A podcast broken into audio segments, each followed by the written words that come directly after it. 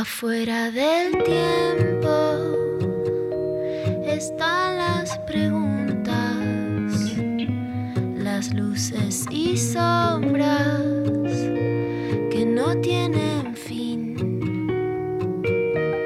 Ahí en la frontera están las señales, besando los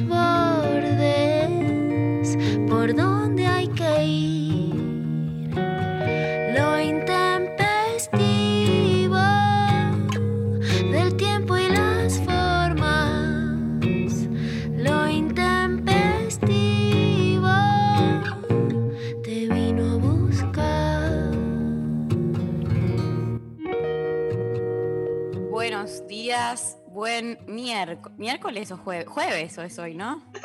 Ya estoy en cualquier lado. Hola, Lula, ayúdame a ver dónde estoy. Hola, hola Mari. ¿Qué día de la ¿Cómo, semana? cómo va este jueves? ¿Viste todas las, las palabras que nos ha traído la pandemia, no? Per se. Sí, sí, Sí, un montón antes de todo- vocabulario.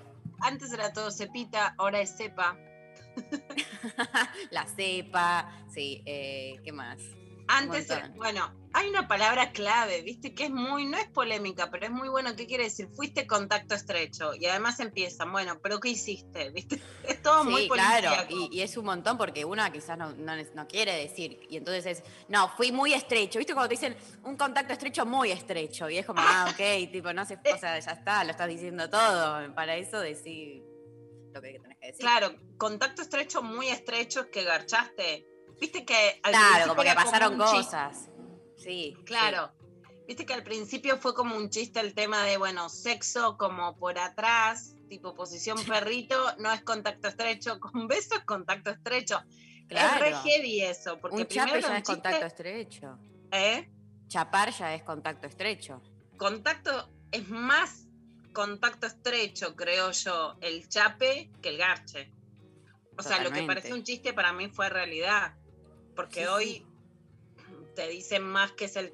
Al ser más por aerosoles que por tocar, el chape terrible. El, el chape terrible es como contacto.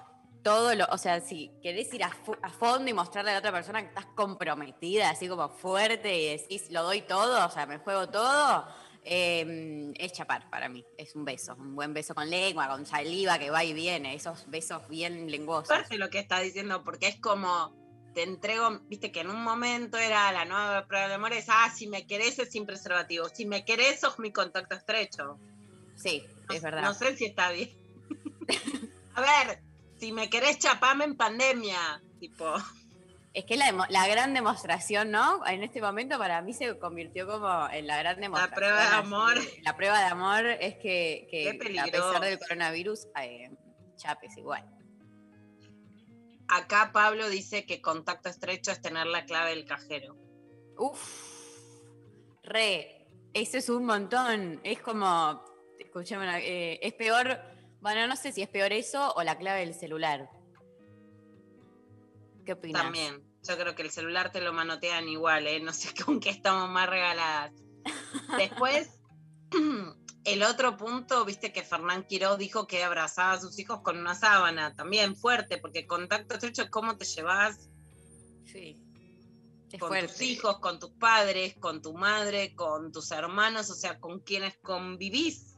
Contacto estrecho es, es poder, eh, algo que yo no voy a hacer nunca más, que es eh, compartir eh, eh, una botella del pico, tomar con otra persona del mismo pico de la botella. Para eso hoy en día es como lo ¿Qué era también. eso? ¿Qué era eso? ¿Qué era eso? Tomar del mismo vaso.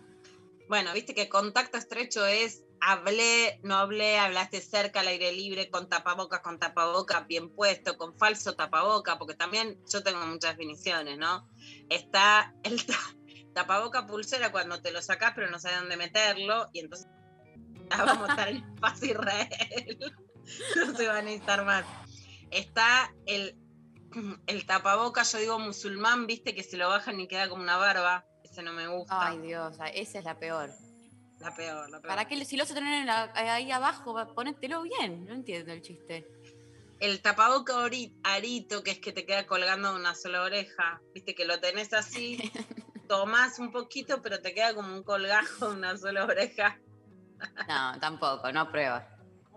Bueno, hoy tenemos un programa muy especial porque va a estar Flor Cani. Les podemos preguntar de consigna a la gente quién es su contacto estrecho, qué significa, viste, quiénes decir, bueno, por este soy contacto estrecho, quiénes querrían que sea su contacto estrecho después de la pandemia, quién queda, viste, en el círculo rojo afectivo de contactos Sí. estrechos o laborales, porque a lo mejor decís, este no me lo fumo y encima es contacto estrecho. O sea, tengo No, que llamar no. al médico y decir, es mi contacto estrecho esto de pelotudo. lo que no me hago cargo. Total, total. ¿Qué- ¿Y qué va a terminar? ¿Qué dice de cada uno de nosotros el contacto estrecho? Así que vamos a hablar sobre contactos estrechos, quiénes son, quiénes nos gustaría que sean y quiénes queremos que queden como contactos estrechos cuando todo esto pase. Bueno, todo eso eh, nos responden al 11 39 39 88 88, arroba lo intempestivo en redes sociales, mándennos audios. Mi contacto estrecho es tal por tal razón. eh, para mí el contacto estrecho es este. Ah, es muy lo que, lo que ustedes les quieran contarnos en relación a eso. Eh, entra 11 39 39 88 88 y bueno, hoy tenemos un programón, Lula Pecker, programón.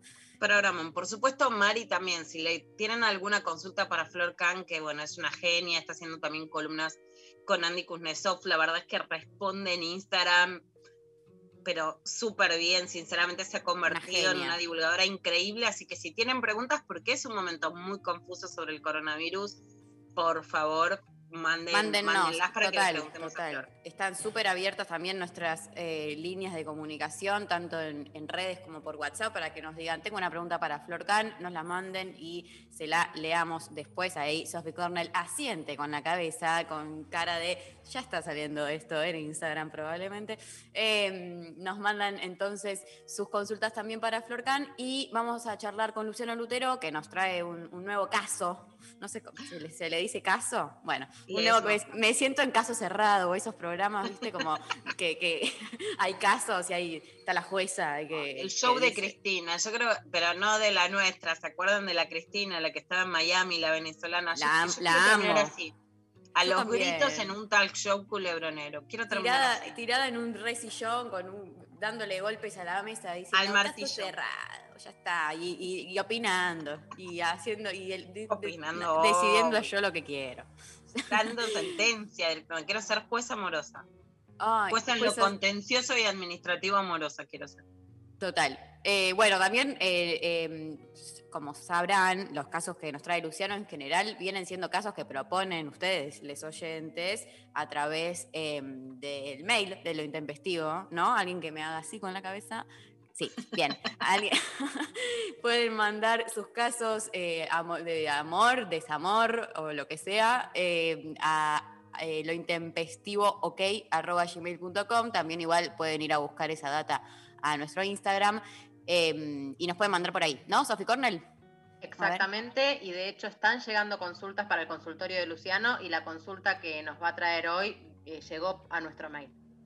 Bueno, ahí tenés, está funcionando perfecto entonces. Eh, demostración empírica. Eh, bueno, recibimos entonces todos sus mensajitos y obviamente hay clavada de noticias porque este país nunca se queda tranquilo, ¿no, Lula? No, este país está que arde, este país.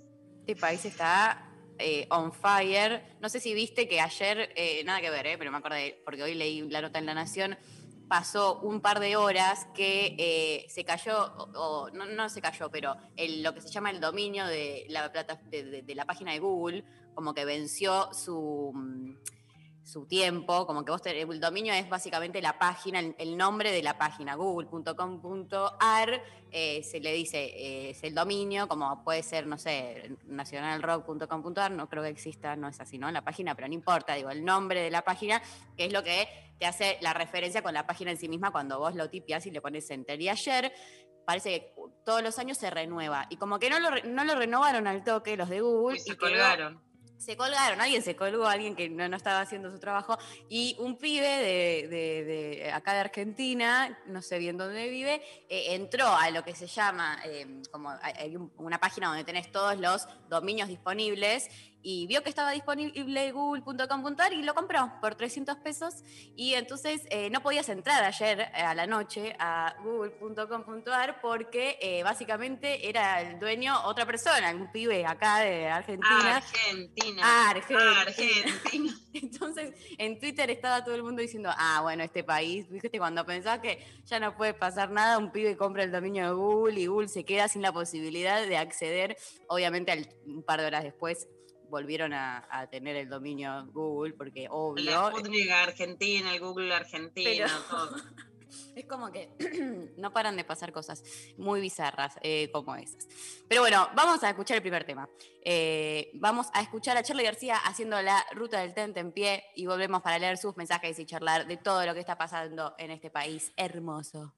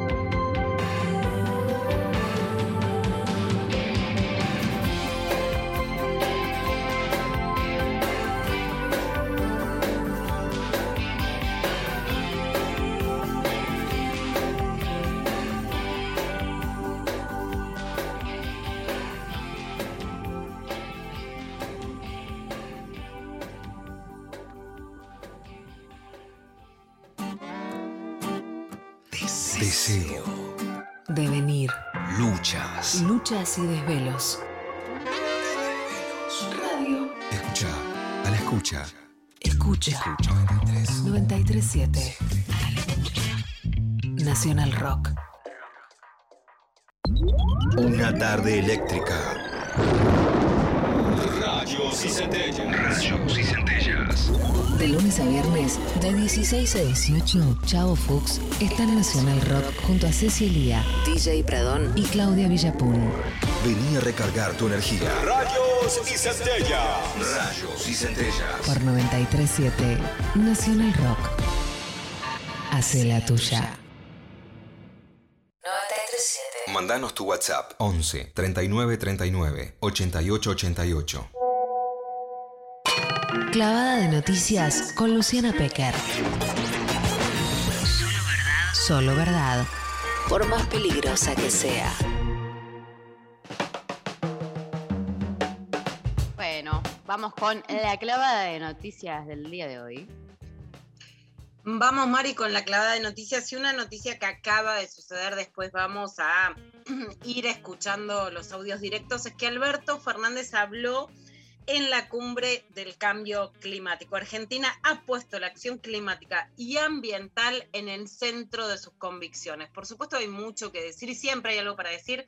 Lo vamos a ir cubriendo y recomendamos la nota que escribió en LATFEM Darío Aranda, el el periodista ambiental más comprometido desde siempre, trabajé con él en Página 12, ha sido censurado en ese medio, se puede leer ahora sobre lo que está pasando en Catamarca, sobre los 10 detenidos por la lucha antiminera en Andalagá, pero más allá de criticar todo lo que es criticable, sí un presidente alineado por invitación de Joe Biden a esta cumbre climática. La mayor diferencia entre Trump y Biden es el tema ambiental. Trump le había bajado el pulgar al Acuerdo de París para reducción del, eh, del, daño ambiental y del calentamiento global, y Biden hace una apuesta en ese sentido. A ver, Estados Unidos hoy agarra todas las vacunas y vacuna a una persona por segundo, y en el tercer mundo hay, hay países que no tienen ni un vacunado, que era lo que hablamos ayer con Oxfam. Sí, sí, ¿cambia el lugar estratégico de Estados Unidos? No. Ahora, en este tema hay posiciones distintas y hoy Alberto Fernández participó de esta cumbre climática. Sin lugar a dudas, pero no son hipótesis, no solo esta pandemia, o sea, el coronavirus, el COVID-19, sino las pandemias que se vienen sucediendo en el mundo, la gripe A, la gripe aviar, la gripe porcina, el Zika, el ébola, son todas pandemias que se desarrollan por la deforestación, por la falta de biodiversidad y que provoca zoonosis, o sea, que saltan enfermedades de animales a seres humanos por distintas formas de, de degradación, contaminación, etc. Así que está ligado al máximo lo que hagamos con el ambiente, con cómo va a seguir no solo esta pandemia. No es, eh, me dejan salir, no me dejan salir, sino qué hacemos para seguir teniendo algún lugar donde salir o a donde refugiarnos. Más allá de eso, en este baile que estamos viviendo hoy los argentinos y las argentinas de máxima tensión política, habló ayer Axel Kisilov. Hay claramente una enorme grieta entre la provincia de Buenos Aires la ciudad de Buenos Aires, en donde la provincia es la que pidió las mayores eh, restricciones. Nicolás Kreplak decía, bueno, se logró bajar un poquito con estas medidas de restricción, digamos, se logró desacelerar un poco la cantidad de casos para que el sistema de salud aguante, pero que la situación es realmente muy límite. Esto decía ayer el gobernador de la provincia de Buenos Aires, Axel Kisilov. Lo que nos dice, obviamente, el sistema privado es que necesitamos que haya menos contagios. Recién veíamos las estadísticas. Lo voy a decir crudamente y no científicamente, pero porque lo charlábamos recién. De cada 100 contagios de hoy, dentro de unos días, va a haber 5 o 6 personas que van a necesitar ir a un hospital. Y de esas 5 o 6 personas va a haber una que va a terminar en una terapia intensiva. Y hoy el factor más difícil no es abrir una cama o poner un respirador, sino el recurso humano. Y hay que tomar medidas todas dolorosas, todas involuntarias, porque a nadie le gusta limitarle a un ciudadano, a una persona, algo que hacía, que disfruta o que necesita. A nadie, a nadie. Pero estamos en una pandemia. O sea que el que hable de la realidad de hoy sin considerar que estamos en una pandemia está contribuyendo a enloquecer a la gente. Realmente, y lo digo así, a enloquecer a la gente. Porque en todo el mundo han tomado medidas mucho más duras que estas, mucho más duras que estas.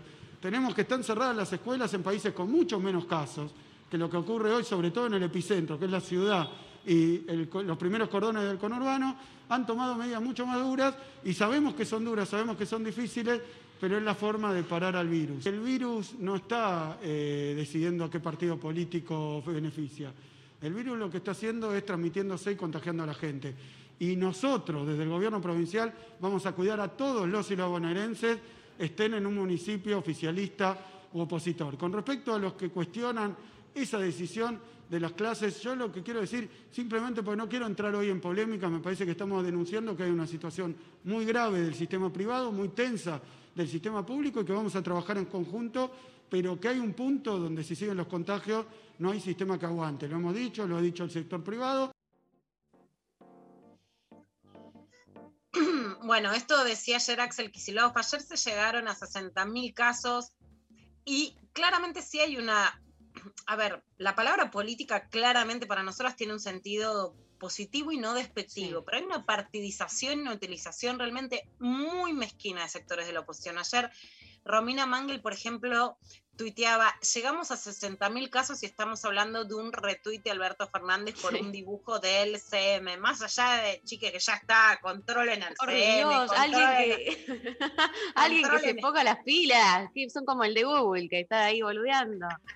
Sí, sí, por favor, ya no estamos para más No puede pasar eso, pero ¿cómo- no- bueno, no importa igual, claramente de acuerdo No, con, no, con el tweet, pero no da.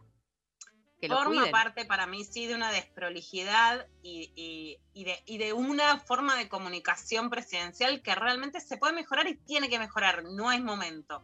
Al margen de eso, le contestaban, pero con una cantidad de agresiones quienes estamos expuestas a lo público, digamos, ya la- nos duele a nosotras.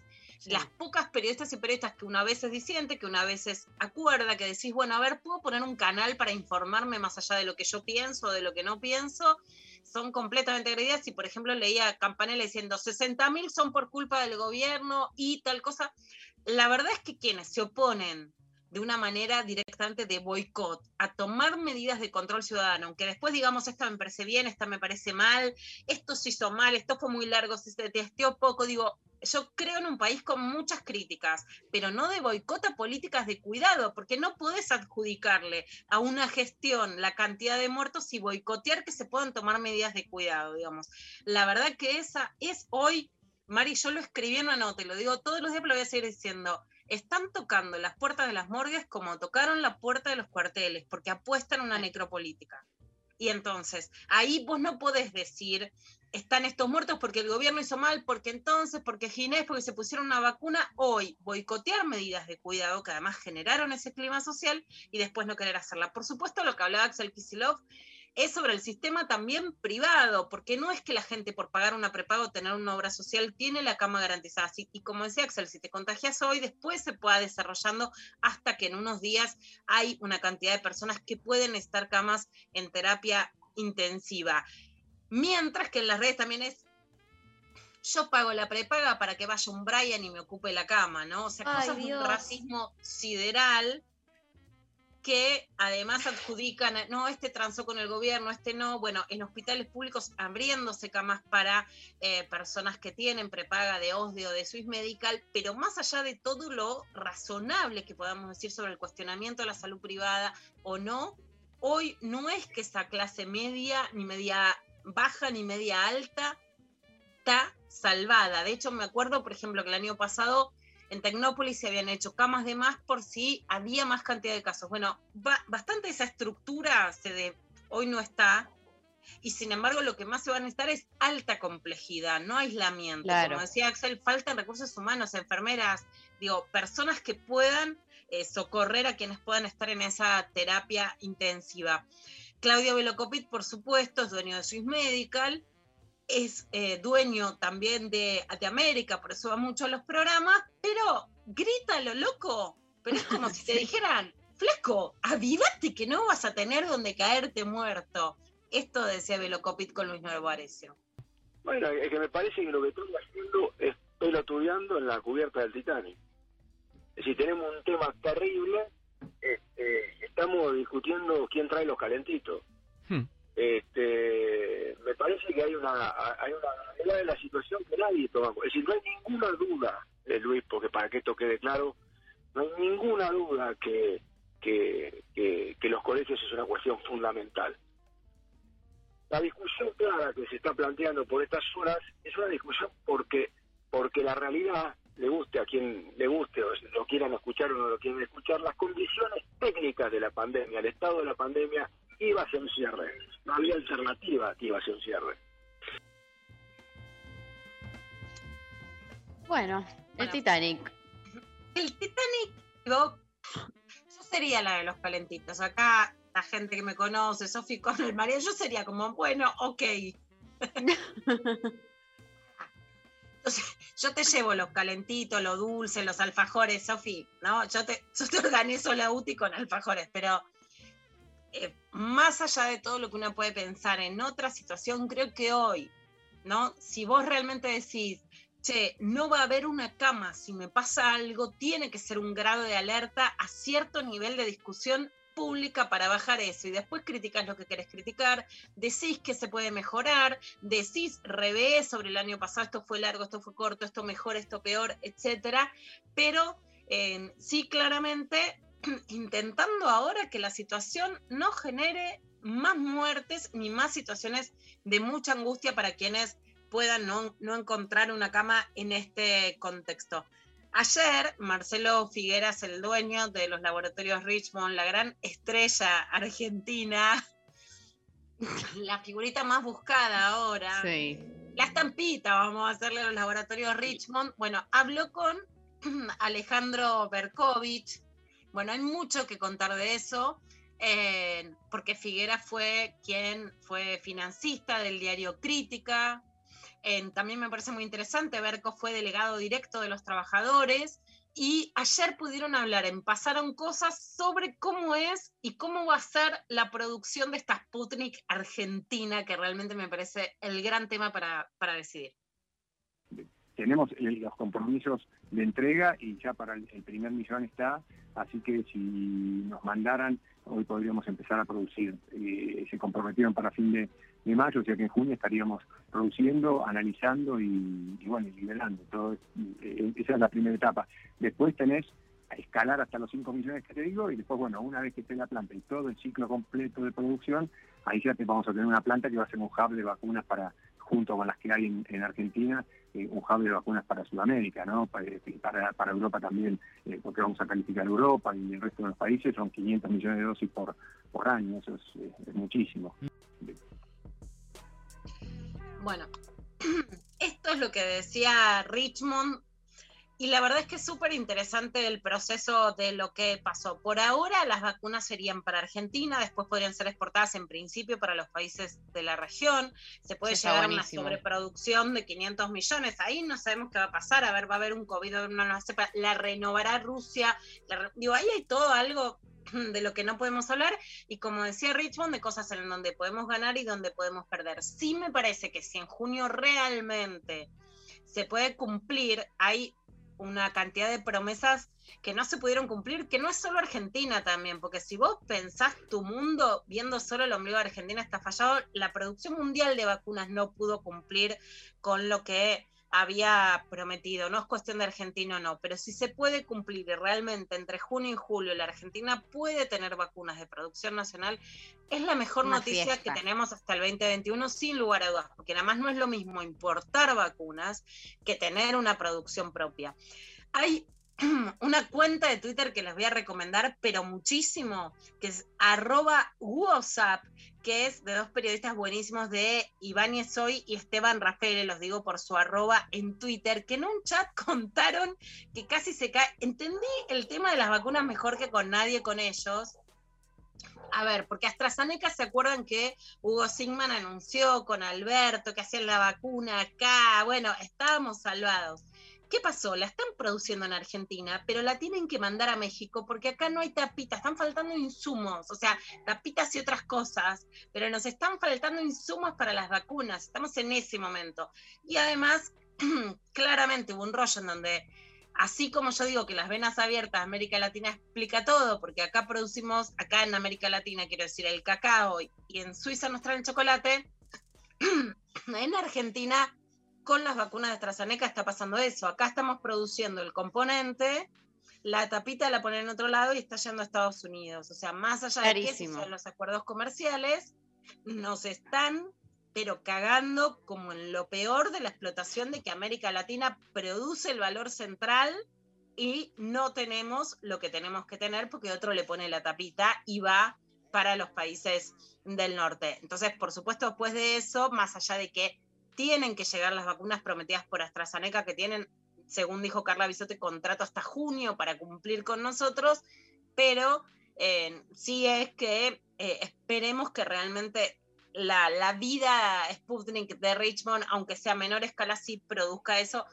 También, aunque no Lula. sea para decir, sí, Eh, te perdón que te corto así, pero te te- vamos a hablar con Flor Can, si te parece, eh, vamos a un temita, así ya charlamos con ella y después seguimos con el resto de clavada. ¿Te parece bien? por supuesto. Bueno, vamos a escuchar a Sumo haciendo lo quiero ya y volvemos con Flor Can.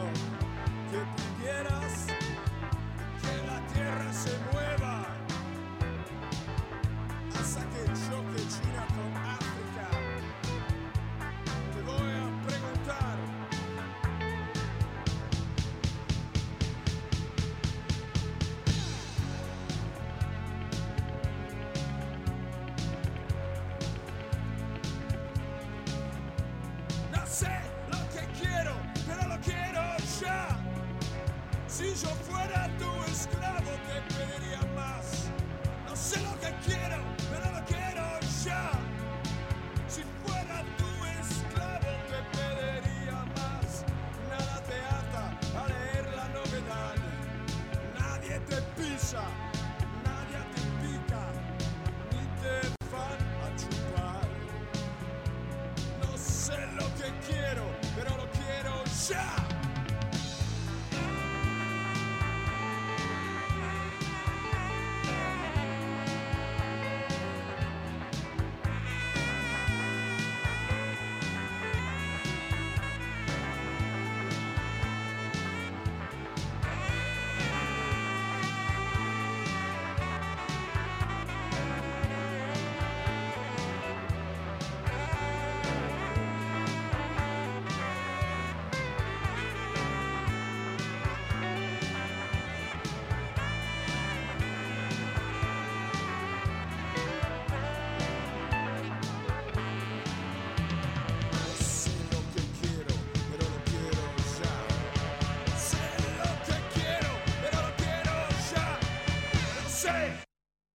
De 11 a 13. Lo intempestivo. Nacional Rock. Bueno, estamos al aire eh, con una comunicación que te digo, me caigo y me levanto porque eh, qué lindo volver a conversar con ella, que ya habíamos hablado el año pasado, ¿no, Lula? ¿Te acordás?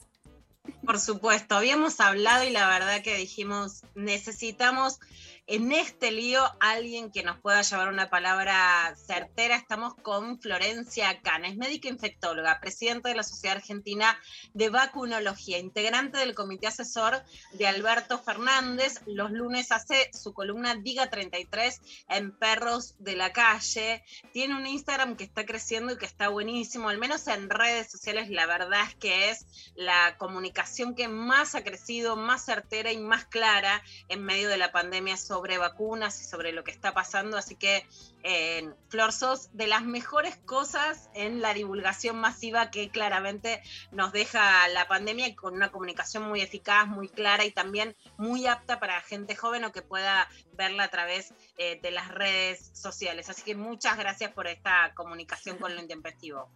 Para, para los y las oyentes me estoy ventilando porque este, me da mucho calor que me digan esto. Bueno, buenos días, buenas tardes. Muchas gracias, muchas gracias por esas palabras. Este, eh, más este, viniendo de ustedes, que bueno, nada, las y los admiro mucho. Eh, así que muchas gracias por eso. Eh, sí, sabes que el tema, el tema de, las, de las redes como forma de comunicación fue casi como accidental, porque yo te- te- tenía Instagram y era de las que... O sea, no, te digo que subí una foto de un plato de milanesa con papa frita, pero subía boludeces, digamos, no, no, no, no era una herramienta para mí de comunicación.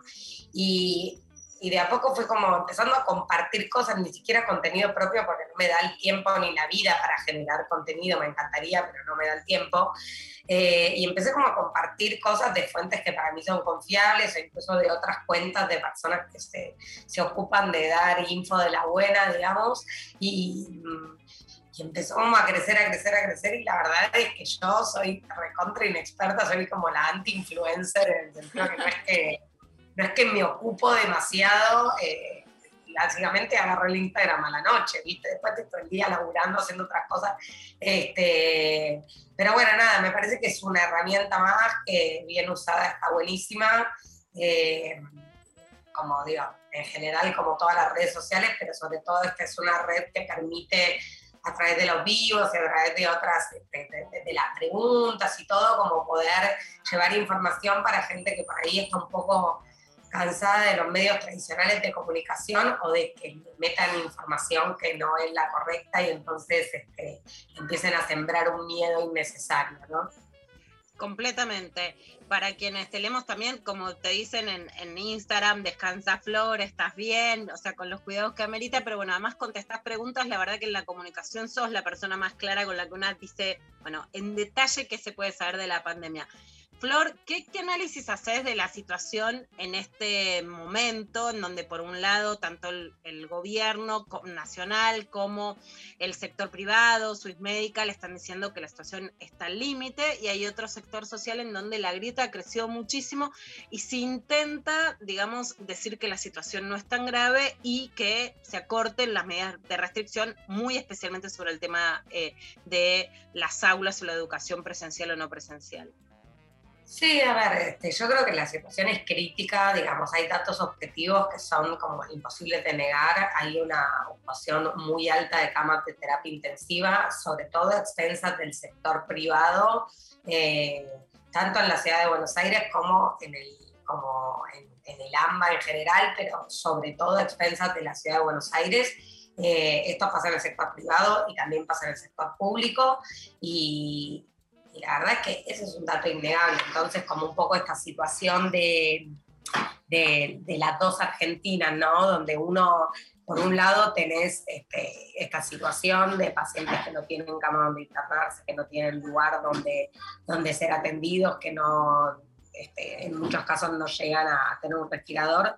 Y después, como la parte más negacionista, por llamarlo de alguna manera, de decir, no, bueno, este, son unos exagerados, no es para tanto. eh, digo, eh, digo, el mecanismo de defensa de la negación muchas veces funciona porque, porque es lo que le permite a uno poder seguir adelante con un montón de cosas, pero la realidad es que hay datos objetivos que no podemos, no podemos negar. También es cierto con respecto a lo que es la, la- la escolaridad y la presencialidad, es que tuvimos un 2020 muy golpeado, tal vez yo creo que con el diario del lunes, ¿no? Como digo, siempre es más fácil analizar todo con el diario del lunes. Uno dice, bueno, tal vez hubo muy poca presencialidad en el 2020 y eso está afectando de alguna manera las decisiones para el 2021, no las decisiones de los, de los gobernantes, que para mí es como una paparruchada lo que está pasando, como esto de, esto de, viste, es como un reality no sabes, o sea, es como un misterio si, si los pibes van a ir o no van a ir al colegio al día siguiente, digo, estos, estas idas y vueltas, eh, digamos. Eso está mal, claramente, como gestión pública está mal. Eso está mal, eso afecta a los pibes, los af- afecta psicológicamente, digamos, está, pésimo. Eh, después hay una realidad que, que es esto, ¿no? El 2020 tuvo muy poca presencialidad, este, incluso en jurisdicciones donde ameritaba tal vez la posibilidad de eh, habilitar una presencialidad controlada, parcial, pero bueno, eso hace que hoy por hoy este, muchos pensemos que, bueno, estirar la presencialidad lo más posible por, sobre todo, eh, no mirándolo desde un punto de vista sanitario, digamos, desde un punto de vista sanitario hay dos grandes mentiras. Una es que las escuelas, en las escuelas no hay contagios, que en las escuelas no pasa nada. Eso es mentira. Pero lo que también es mentira es que las escuelas sean un factor recontra decisivo y recontra importante en la transmisión. Como siempre y como todo en la vida, como nada es 0% ni 100%, hay un poco de verdad en ambas afirmaciones y un poco de mentira también. Entonces, las escuelas implican una movilidad de entre el 25 y el 30%, ¿sí? el, uso del transporte público, movilidad de personas. Eh, en, las escuelas de lo que está registrado hay una baja tasa de contagio, pero el antes y el después, o sea, no solo mientras los chicos y las chicas están adentro de la escuela, sino todo lo que implica la presencialidad escolar, puede configurar un riesgo. Si se plantea, vamos a hacer medidas bien dos semanas, y son dos semanas, porque eso también es un tema, ¿no? Como siempre está el miedo de, bueno, no, me dicen dos semanas, pero después van a ser dos más y otras dos más. La verdad es que esto es muy del día a día. Los que tienen que tomar decisiones en esto están en una situación difícil porque es muy difícil predecir, es muy difícil proyectar. Este, entonces, en principio, el objetivo es que sean dos semanas para disminuir, digamos, este, la circulación de virus y con eso el número de casos y poder este, aliviar un poco la carga del sistema de salud. Pero hay que ver qué pasa y hay que ver también cuál es el cumplimiento de las medidas. También un poco lo que yo me planteo y esto, digamos, no quiero generalizar, pero hay mucha gente muy hipócrita con todo esto, porque te dice que abran las escuelas, que abran las escuelas, pero al mismo tiempo hacen un montón de cosas que no están permitidas, y eso también afecta o no a la apertura de escuelas, porque la situación epidemiológica la construimos entre todos, no es La un conducta- gráfico. Por supuesto, Flor, la conducta de la sociedad argentina es equiparable a la de países europeos o asiáticos, más allá de estas comparaciones que parecen asquerosas, pero una vez en la calle poco cumplimiento, ¿no? Resistencia, y que incluso ciertos discursos políticos han cebado a menos cuidados que antes, ¿no? Me- en la calle en estos días yo sentí un clima, me han pasado muchas situaciones de querer bajar la ventanilla y que te empiecen a gritar, un clima anticumplimiento que ya no es, bueno, me resulta difícil que mis hijos no vayan a la escuela, ¿no? Ya es algo más, eh, más enfático en relación a yo no cumplo. Y una cosa argentina que es como cuando decís, bueno, querés ser Asia, pero no querés cumplir las medidas como en Asia, ¿no? Exacto, exacto. Sí, es, es difícil, es difícil compararnos, digamos, porque, porque Argentina tiene como características muy particulares. Tampoco podemos hablar como de la sociedad en su conjunto porque es súper heterogénea. Hay un montón de gente que está realmente, genuinamente preocupada. Creo que lamentablemente muchas veces hasta que no tenemos un caso cercano, eh, digamos, de alguien que esté pasándola mal por esto o alguien que haya fallecido por esto, no tomamos real dimensión del problema y, y en el fondo creemos que es toda una exageración. Eh, y entonces hay de todo, hay gente que se, se cuida un montón y que está súper preocupada y hay gente que está subestimando el riesgo de la situación. Y por otro lado también el tema de, de la, politización de la pandemia, la politización de las vacunas, eh, le hace súper mal a la salud pública, digamos, porque cuando vos dejas de usar un barbijo y eso es un acto político, eh, en realidad te estás descuidando a vos y estás descuidando a los que te rodean. Cuando vos decís, bueno, juntémonos de 20, no pasa nada, estamos al aire libre, como si el aire libre inmunizara, eh, te estás descuidando vos y estás descuidando a todos los que están cerca tuyo. Entonces creo que, digamos, hay que tratar de informar sin meter miedo, eh, pero al mismo tiempo también hay que ser realistas y hay que decir, mira, está pasando que no hay camas. O sea, si, si tenés un familiar que tiene que internarse por COVID, no va a tener donde internarse, digamos, no es joda. Entonces, eh, ante esta situación, lo que yo digo es, a mí me encantaría que los chicos sigan yendo al colegio y todo, pero la realidad es que estamos inmersos en una situación gravísima y nunca en ningún momento del año pasado estuvimos en esta situación. Flor, ¿qué pasa con las variantes y cómo están incidiendo en la Argentina? Por un lado, la variante de Manaus y si está incidiendo en que en, en la, en la en los casos que es- nos enteramos que están en el Hospital de Niños Ricardo Gutiérrez y están incidiendo en la internación que conocemos de gente más joven de la que se conocía el año pasado. Y un dato en particular también que Daniel Feierstein nos dijo en nuestro programa la semana pasada, que se está estudiando si ya hay una variante Buenos Aires, o sea, si el virus puede haber mutado por la cantidad de transmisión en la ciudad de Buenos Aires, aunque este no esté el resultado todavía, pero sí esto se está investigando. Bueno, eh, si empiezo por el final, sí, eso se está investigando, todavía no tenemos, digamos, una variante Buenos Aires de- detectada y estudiada en profundidad, pero es algo que se está, que se está evaluando, que se está estudiando. Y respecto a la variante, sí, nosotros ya tenemos circulación comunitaria de la variante de Manaus y de la variante del Reino Unido, que son más transmisibles de persona a persona. Y este, la realidad es que como siempre como desde el principio de la pandemia, los que más se enferman son los jóvenes. Lo que pasa es que se cree que también estas variantes pueden ser este, un poco más graves en, en las personas de cualquier edad. Entonces, como se circulan más los jóvenes, se enferman más los jóvenes, y por eso se están viendo casos más graves en gente joven, incluso sin antecedentes. También tenemos a la población más añosa que está empezando a estar vacunada, obviamente mucho más lento de lo que todos, quisi- lo que todos quisiéramos, porque el ritmo de vacunación este, está más lento de lo que quisiéramos, pero también por unas por cuestiones que exceden al país, digamos. Están viniendo menos vacunas porque hay una oferta de vacunas mucho menor a la demanda mundial de vacunas que hay.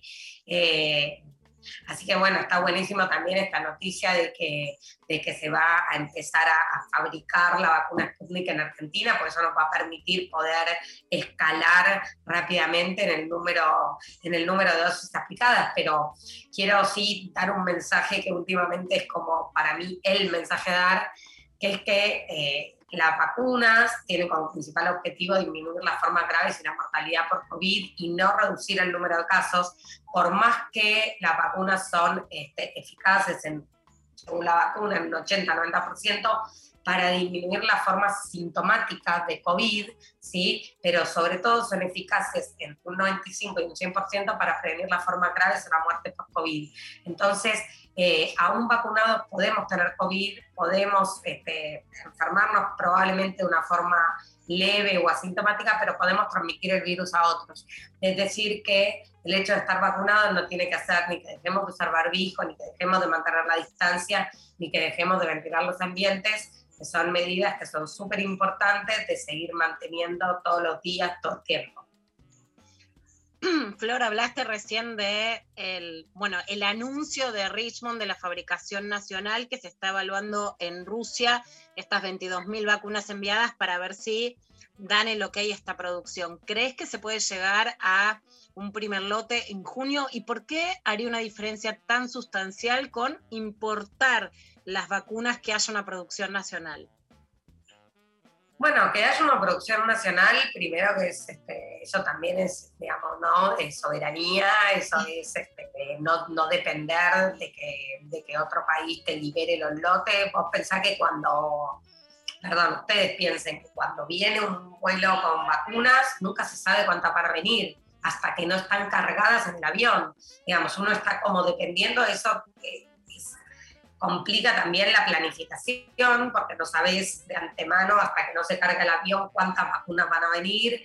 Eh, también, digamos, eh, Rusia tiene un porcentaje de personas vacunadas menor que, el que tiene Argentina y, hay un montón de países queriendo esta vacuna, como Argentina apostó, digamos, como, solemos decir, de, de cemento. Eh, a la vacuna Sputnik, eh, Argentina tiene una prioridad, digamos, este, en cuanto a, poder acceder a la vacuna y ahora todo el mundo quiere esta vacuna y no hay vacuna para todo el mundo.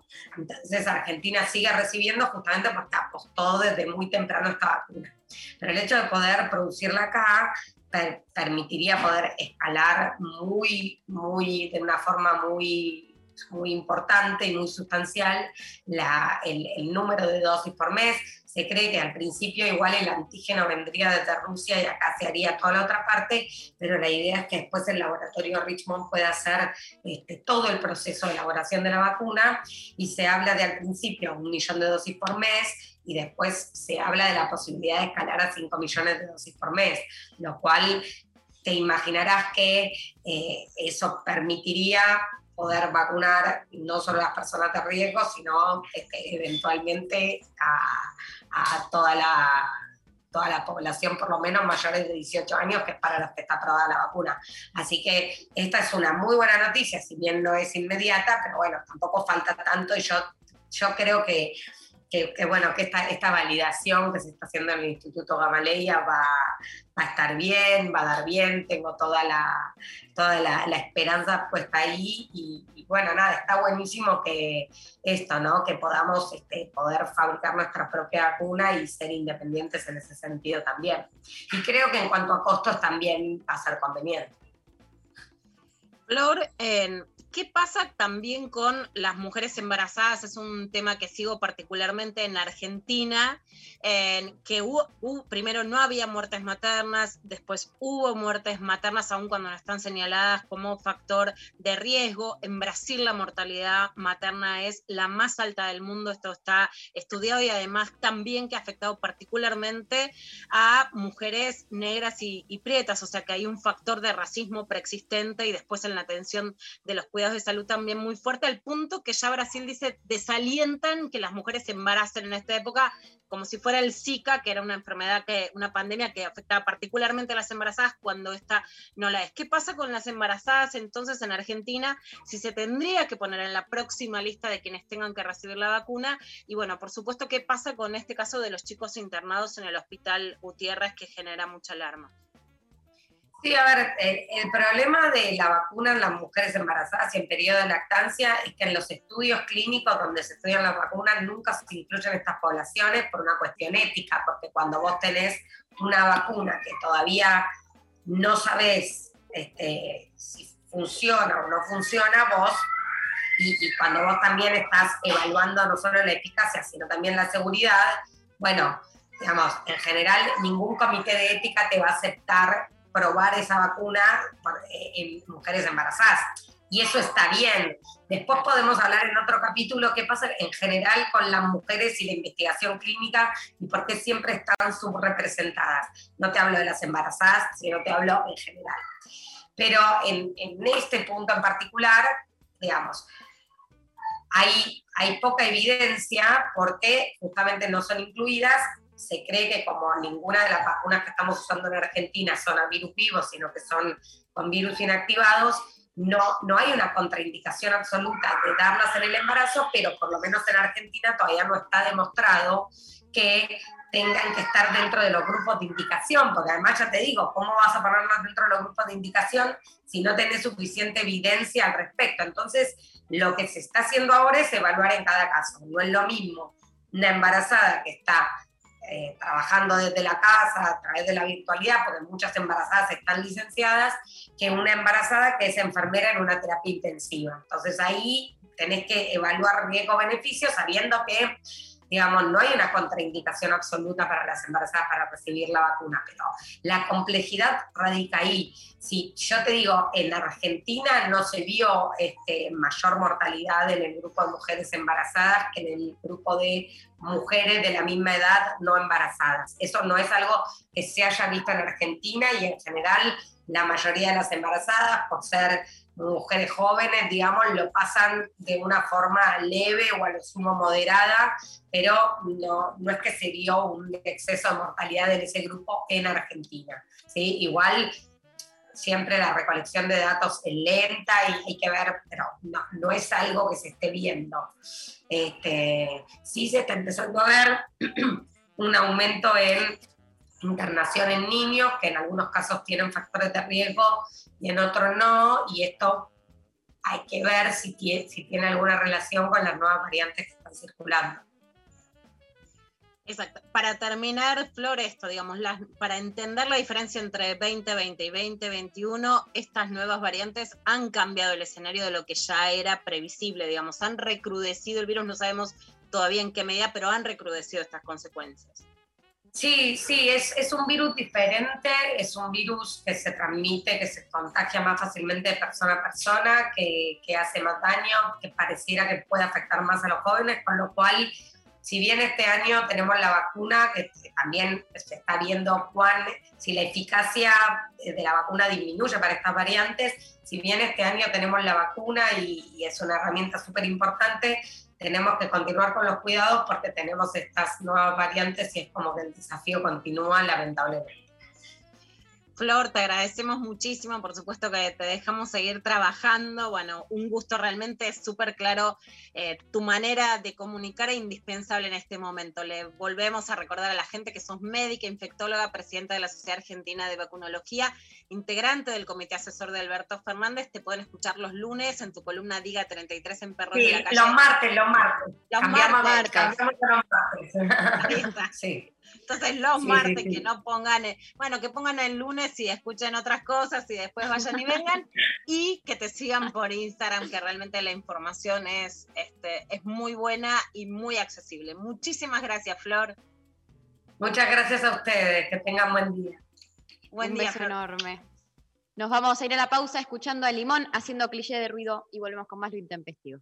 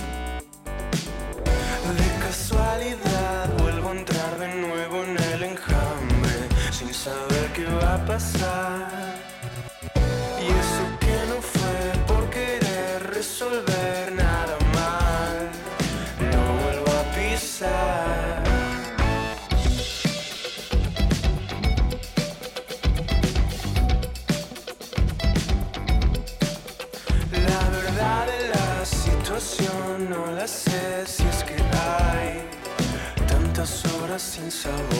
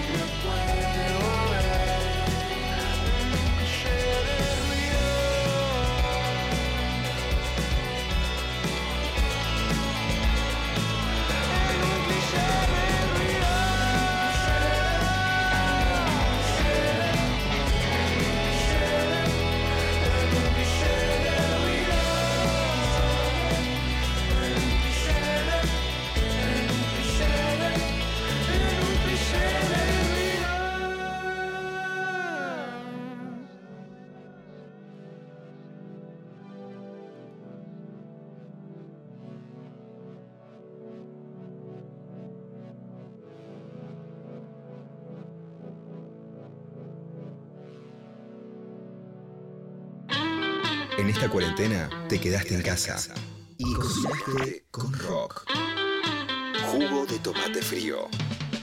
Necesitas tomate, pepino, pimiento, cebolla y ajo de la tierra que te da la vida.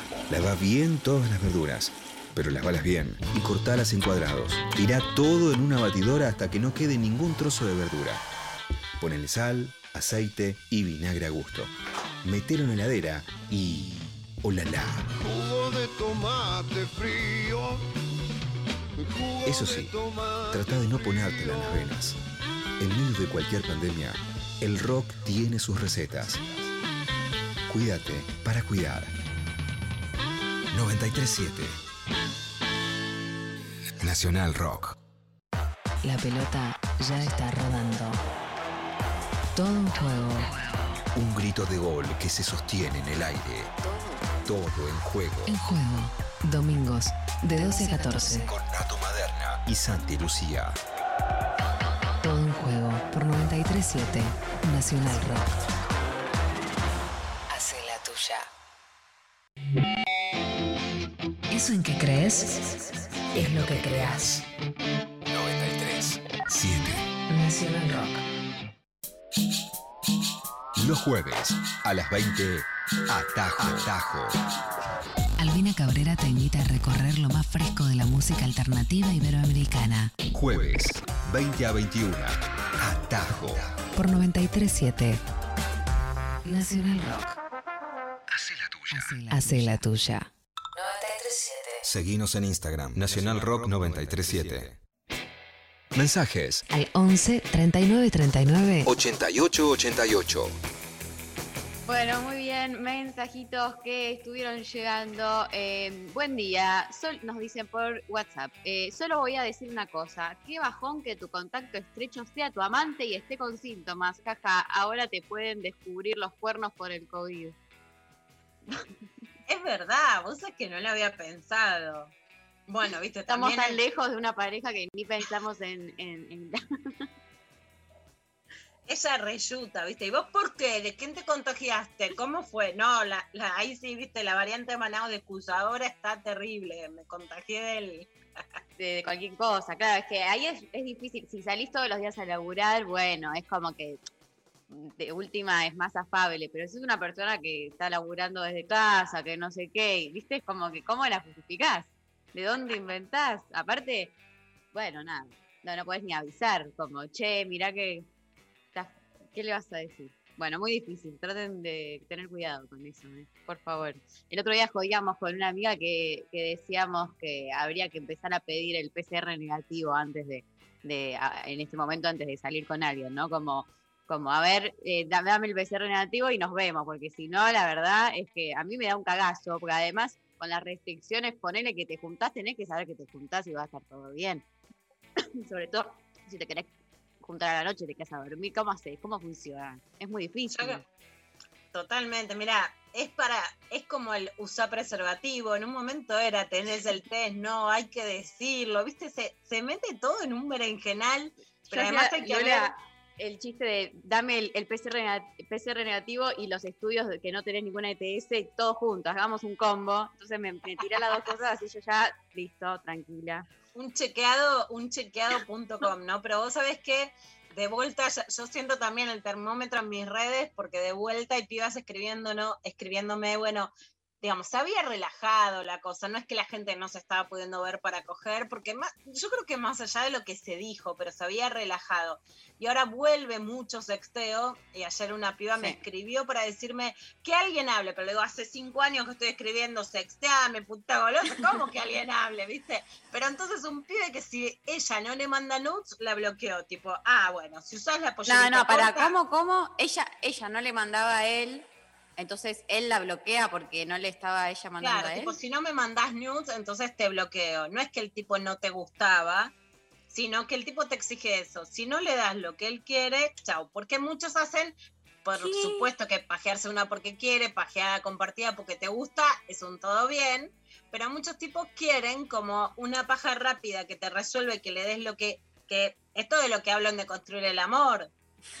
Todos saben Todos. que yo soy una apologista de que, ojo, la paja sexo carilina, que el otro lo que quiere es que vos seas su porno íntima, nada, buscate una porno si lo que querés es que te mande las fotos y si no me das lo que querés te bloqueo, porque si no Pero me parece un horror que, que, que- ¿Para que qué me calentás si no me vas a mandar una nude? ¿Entendés? Esa idea. Uf, un montón. Tengo mucho, pienso muchas cosas al respecto. Mucha bronca. Eh, no, no, un horror, un horror. Eh, hola, Intempes.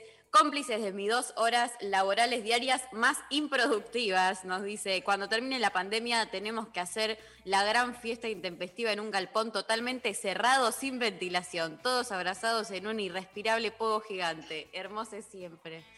Qué bueno. Escúchame, estoy pensando en las, en las frases de Flor Can. Sí. La mejor de todo es tenemos la Putni pues lo seguimos de cemento.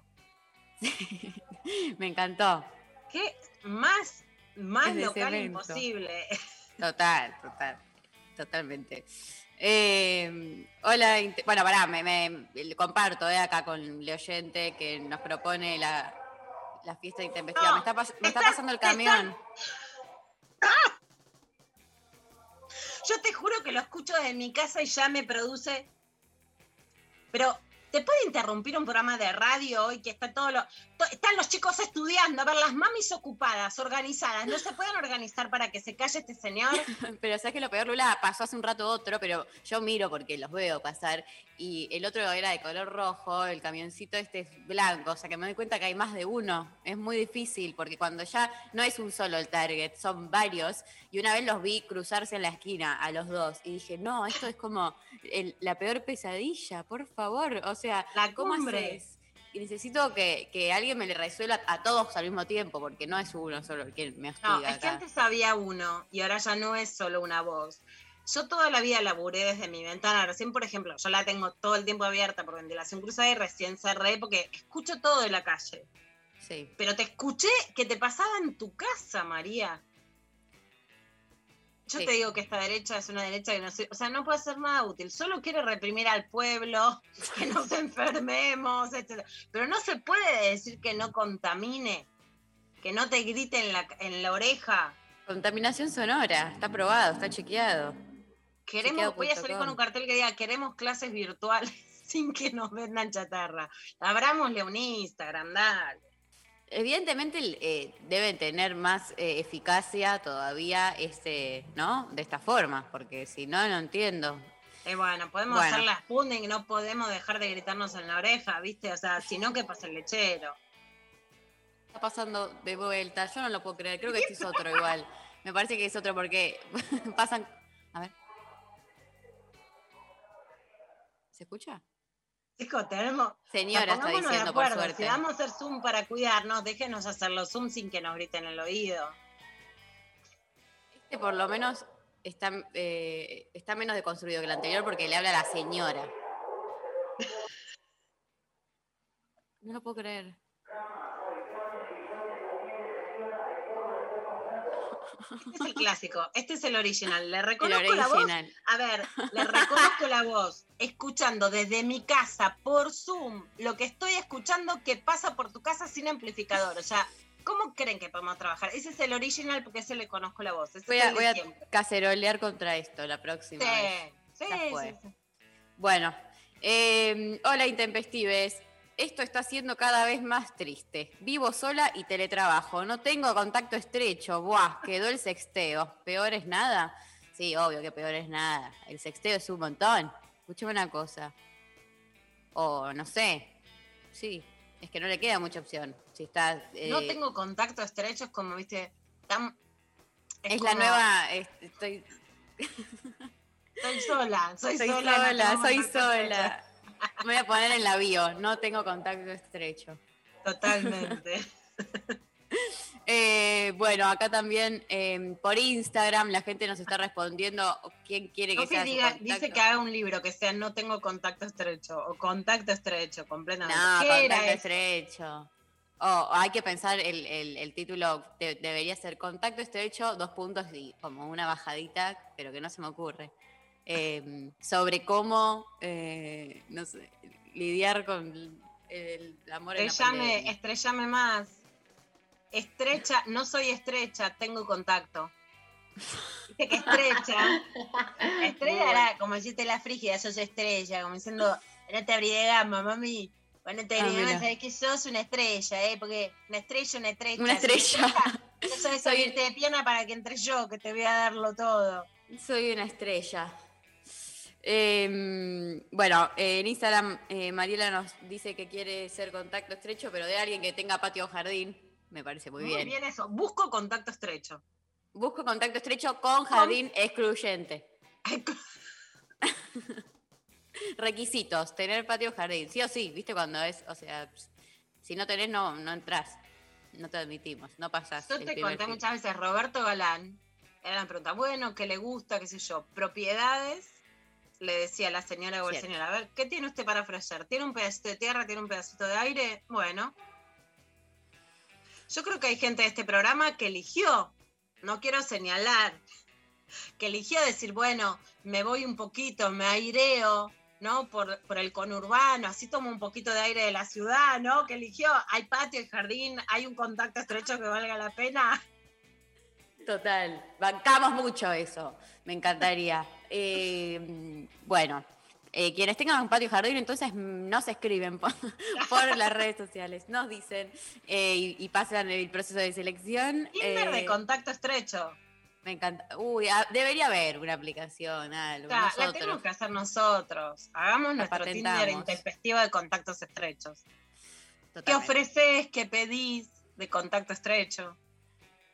¿Sabes que me parece que podría funcionar muy bien, eh, pero me parece que de- puede ser muy difícil de gestionar. Entonces, Sí. yo, eh, la logística, Sofi. Se gestiona todo acá. Ah, vamos. Ah, esa es la actitud, te gestiona todo. Bueno, eh, mientras acá eh, nos gestionan todo, vamos a escuchar un tema, si te parece, Lula. Eh, vamos a escuchar a los babasónicos haciendo microdancing y volvemos con todo gestionado.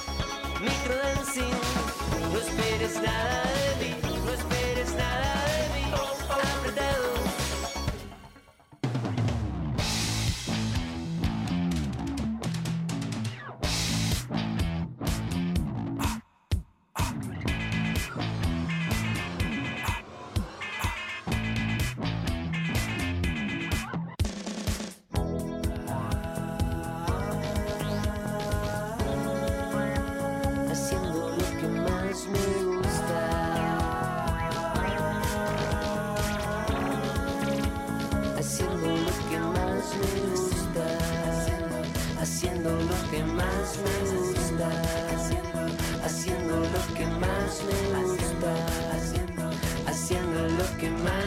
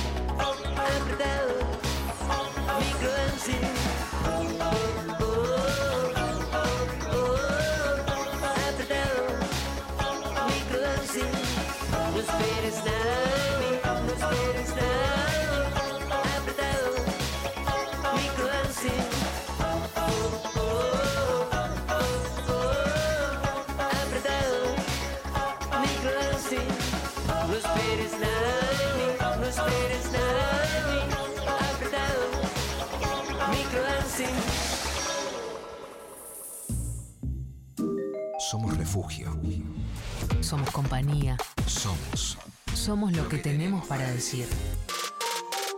9. 3. 93. Somos 937. 7. Nacional Rock.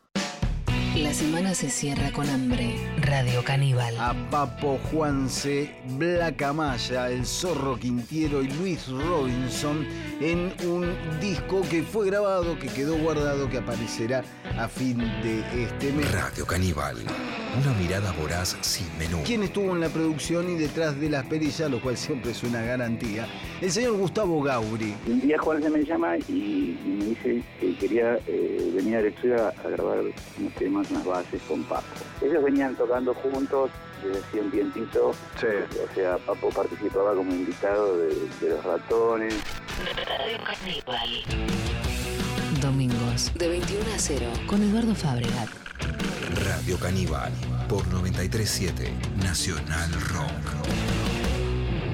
Ah, Hace la tuya. ¿Te acordás cuando tomabas distancia en la primaria y te preguntabas para qué sirve esto?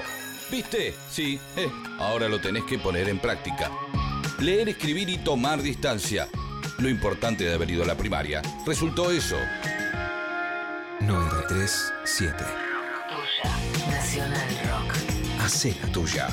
Hacé la tuya, pero no hagas cualquiera. Un estado elevado de la palabra. Nirvana verbal. Pensamientos dando vueltas en el aire. Nirvana Verbal. Viernes de 21 a 0 con Facu Lozano. Nirvana verbal. Por 937 Nacional Rock. Hacela Hace la tuya. tuya. Estamos en Facebook. Nacional Rock 937. Luciana Pecker te la clava al ángulo. Saca del medio. Saca del medio. Bueno, la, por lo menos, por lo menos en la radio la clavo, acá también. Acá, sin contacto estrecho, viste, seguimos debatiendo. Bueno, vamos a terminar con la clavada de noticias en estos días que la verdad son tan, pero tan candentes. Y vamos a mostrar lo que le dijo ayer Marcelo Longobardi a Jorge Lanata. Primero lo escuchamos y después vemos, viste, como el tipo No, yo no te dije eso, ¿eh? No, no, yo, yo te quise decir todo lo contrario a lo que estás escuchando. Pero a ver qué dijo. Mi preocupación, obviamente desde mi falta de seriedad, es que ciertos niveles extrafalarios de pobreza estructural eh, eh, hacen cortocircuito con una vida democrática plena. ¿no? La pero, ¿y democracia entonces- no es para cualquier país. La democracia requiere de estándares de, eh, de bienestar económico, de igualdad económica, de oportunidades, de estabilidad, eh, de falta de griterío, de una serie de cuestiones que no están dadas hoy en la Argentina. Algún día, lamentablemente, tendremos una sorpresa, porque vamos a tener que formatear a la Argentina de modo más autoritario para poder manejar semejante descalabro. ¿no? Y para mí este es el tema muy de fondo en la Argentina. Pero bueno, es para otra oportunidad y requerirá de especialistas eh, eh, más, este, más este, eh, enjundiosos que yo. Esta- es fuerte lo que dijiste, hay que, hay por que supuesto, discutirlo. claro. Bueno, mira Sí. Venezuela. Tengo muchas cosas que pienso. Primero, quiero, antes eh, que, que hable Lu- Lula Pecker, eh, la palabra, voy a hacer como análisis del discurso. La, pala- la elección de la palabra formateo ya me parece como, se está tratando de ayornar el señor. Entonces es, vamos a formatear, para que una computadora formateas, una memoria formateas, formateas cosas, aparatos. Eso ya es como un montón. Después, eh, el remate, o sea, que la nata haya quedado a la izquierda me parece un montón. Y eh, que el cierre sea, mira Venezuela, que es como, no entiendo bien, no entendí el argumento, como que no, no, no es muy coherente. Esa combinación de factores me mata. Totalmente. Y una palabra más, niveles de pobreza estrafalarios. La pobreza tiene muchos adjetivos posibles, pero estrafalario, ¿viste? Estrafalario, qué sé yo. Otra Es una cartera de Gucci, Animal Print, no sé, ¿entendés? pero la pobreza no es estrafalaria. Bueno, Longobardi dijo esto, tuvo mucha repercusión, por supuesto, no nos la íbamos a perder. Pablo González, ya se le estuve no. Hoy Longobardi dice que dijo todo lo contrario a lo que dijo. Que Ah. eh, para mí, justamente, y dice: No, lo que estoy advirtiendo es que se puede venir un gobierno más autoritario, porque Cristina Kirchner sería autoritaria, podemos discutir horas, es la discusión central de la Argentina, pero la verdad es que le adjudican a Cristina Kirchner una falta de institucionalidad que la Argentina no ha tenido. De hecho, una oposición como la de Horacio Rodríguez Larreta es la que no está cumpliendo un DNU nacional. O sea, la verdad es que las únicas muestras de falta de institucionalidad son esas. Dice Longobardi que no se pueden suspender las elecciones por la pandemia, etcétera. Bueno, esa, por supuesto, es una discusión válida. Las violaciones a los derechos humanos o la institucionalidad que haya, al menos yo nunca las voy a avalar, que saben y me escuchan. Es un día en donde estoy volviendo a escribir sobre Formosa, por ejemplo. Entonces, la falta de institucionalidad yo no la avalo. Si puede haber sectores del gobierno, sí. Pero lo que dice Longobardi es muy claro, no es un malentendido están preparándose para un gobierno de una derecha más autoritaria. Y si alguien cree que lo dijo mal, no lo dijo mal. Este es el plan. Y como justamente la base de llegar a derechas más autoritarias, es decir, que los gobiernos populares son autoritarios, es citar el ejemplo de Venezuela. Venezuela hoy es un gobierno democrático o autoritario. Mi posición es muy clara, es un gobierno autoritario, no es un gobierno democrático hoy Venezuela pero dicen que no quieren ser Venezuela y están proponiendo ser Venezuela. Y en la medida además que la derecha no cumple resortes institucionales básicos, como, como que un gobierno en una pandemia tenga poder político, por supuesto que van hacia situaciones mucho más autoritarias, porque están tensionando, hoy por ejemplo, ya llega una noticia de que el gobierno nacional le está pidiendo a de que es el Marcelo de Alessandro, el ministro de Seguridad de la ciudad de Buenos Aires, que verifique el cumplimiento del DNU nacional porque no se está cumpliendo. O sea, están generando que no haya la institucionalidad política mínima para poder gobernar en una pandemia y después te advierten de que se puede volver más autoritario un gobierno que si no es más autoritario no tiene poder político. Y si hay más muertos por la pandemia es culpa de ese poder político. Ojo con el enredo. La verdad que lo que dijo es clarito, pero se basan en hablar de Venezuela para justificar que en realidad su autoritarismo va a ser para prevenir otro autoritarismo peor. En fin. Pero a todo esto no podía faltar su que te dice, no quiero vivir en Argenzuela. Contáselo a Marcelo, ¿eh? Contáselo a Marcelo. Ay, su está en Uruguay y no quiere vivir en Argenzuela. A ver qué dice. pienso que si esto tiene algún arreglo, este, yo vol- volvería, por supuesto. Lo que no quiero es Argenzuela. No voy a vivir en Argenzuela, no, definitivamente. Pero porque sé lo que es eso, porque he trabajado muchísimo en Venezuela y, y lo veo ahora y se me caen las lágrimas. ¿Y ves eso ahora acá, Susana? ¿Ves que somos Argenzuela? y, y vamos hacia un lugar. Sí, la gente está deprimida, no hay, no hay laburo, no, este, eh, sí, sí, porque no hay trabajo. El trabajo es lo, lo principal. no, no se puede vivir de, de, de- de un bono que te dan. ¿viste? Están acostumbrados a, a, a recibir y recibir y a mendigar y no es así. Nosotros somos una generación que del trabajo hacíamos una, una, una cultura, tus abuelos, tus verdad. padres, Totalmente, es Totalmente. a trabajar. Este, si eras varón, bueno, a los 18 sabes cómo volar. Vamos, mijo, levántese y te daban la llave de la casa y a laburar. Y, y era fantástico, era fantástico. Se perdió eso, ¿no? Un poco menos- la cultura del laburo, del trabajo. Y en, en cierta manera sí, porque, porque la gente se acostumbra a que si no tiene trabajo tiene el bono de no sé Bueno, tanto para decir.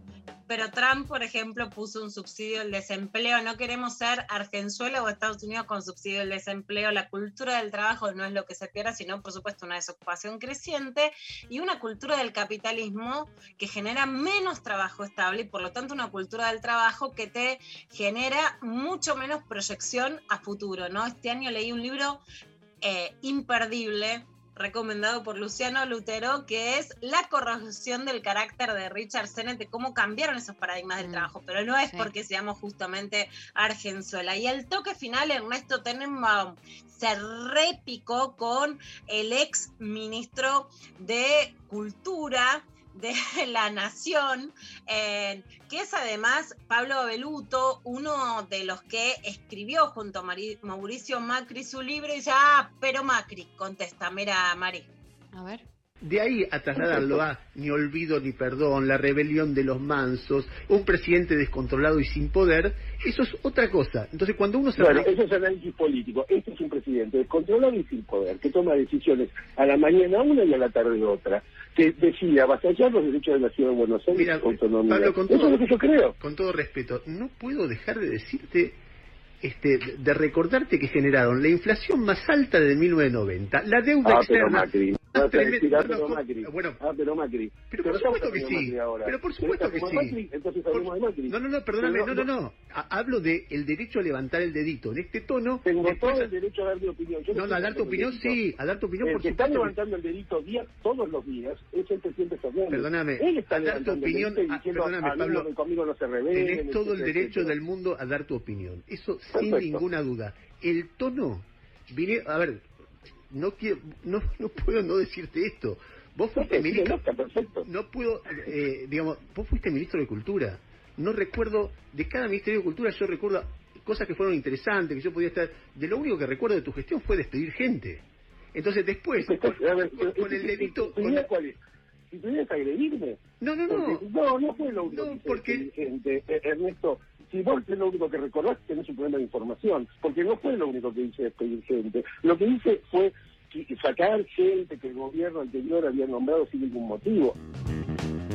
Ay, no, no lo había escuchado esto. Me puse Ay, mal.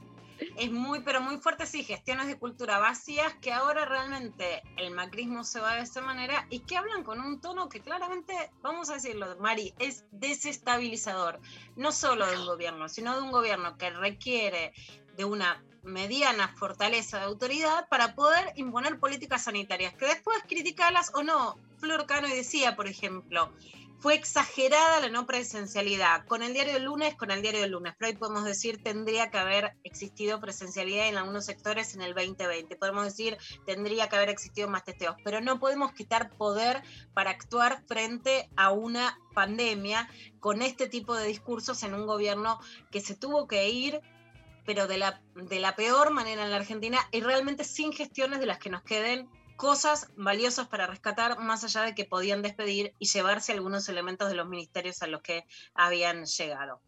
Esto fue todo por el día de hoy. Bueno, así, muy tranquis, para nada cargaditos. Nos vamos a una pausa eh, escuchando eh, la canción de Spinetta, Laura va, en este caso por Mavi Díaz y Las Polcas.